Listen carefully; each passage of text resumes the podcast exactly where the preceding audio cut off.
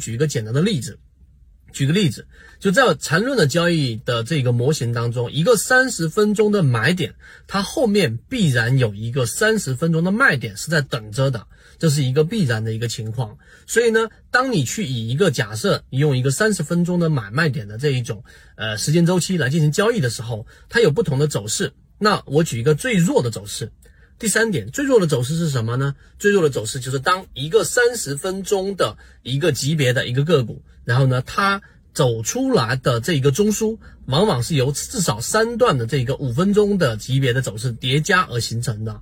那么最弱的走势就是它一旦形成这个中枢，就马上结束。就过程当中，只要三段一形成一个中枢，它随时结束都是合理的。所以呢，三十分钟级别的操作呢，它一旦出现中枢立即结束，这是它最弱的一个走势。那有人说，那我到底能不能预测三十分钟这一个买点后面的卖点？呃，大概什么时候能够出现，或者能持续多长的时间呢？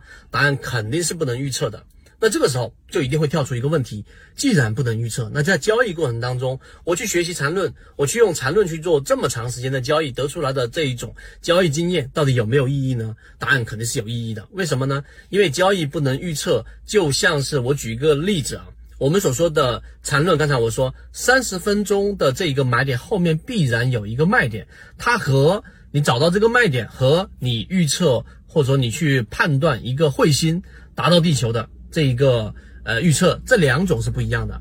后者是有一个明确的时间，而前者呢就是三十分钟级别，它是一个生长股票，它是有一个生长的过程，有五分钟、十五分钟，生长到三十分钟，所以它是一个生长的过程，所以它不能预测。但是我们要做的事情就是进行分类，因为你把它进行分类之后，那么最后你就能有一个操作上的一个呃交易的一个准则。那时间关系，我最后举一个例子告诉给大家，真正。就包括我们说的这个禅中说禅、游资等等这一些大的资金，他们往往做的事情是怎么样呢？举个例子，一个小盘股可能三十亿，可能四十亿，它进行一个点火，点火完成之后，他要去看的是这一只个股在生长过程当中，在缠论交易过程当中，它到底的整个量能。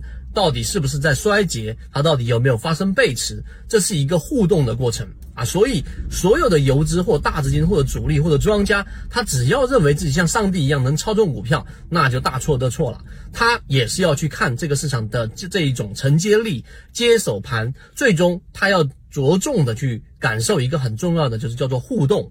所以时间关系，后面我会拆分不同的级别给大家去讲。但是你理解这一点之后，其实游资它很多时候有很多游资也亏得很厉害。最主要的原因是因为这个跟市场的互动和感受整个市场的整个生长过程的能力到底具不具备？而我们认为，在我们散户能够接触到的交易完整模型当中。泽西缠论里面就是一个非常重要的系统，所以我们做了两条航线给大家去详细的讲了这个缠论。那后面我还会做更多的补充，后面还会给大家去讲这个分类。希望今天我们的三分钟对你来说有所帮助，和你一起终身进化。我们下一个短视频再见。我们现在正在讲解实战系统专栏，完整版呢有视频非常详细的讲解和详细的图文讲解。帮大家建立一个完整的交易系统，所以如果你想进一步的系统的去建立自己的交易系统的话，可以拿出手机。圈子在讲完整版缠论专栏，有视频、图文、案例讲解，一步关注老莫财经公众平台。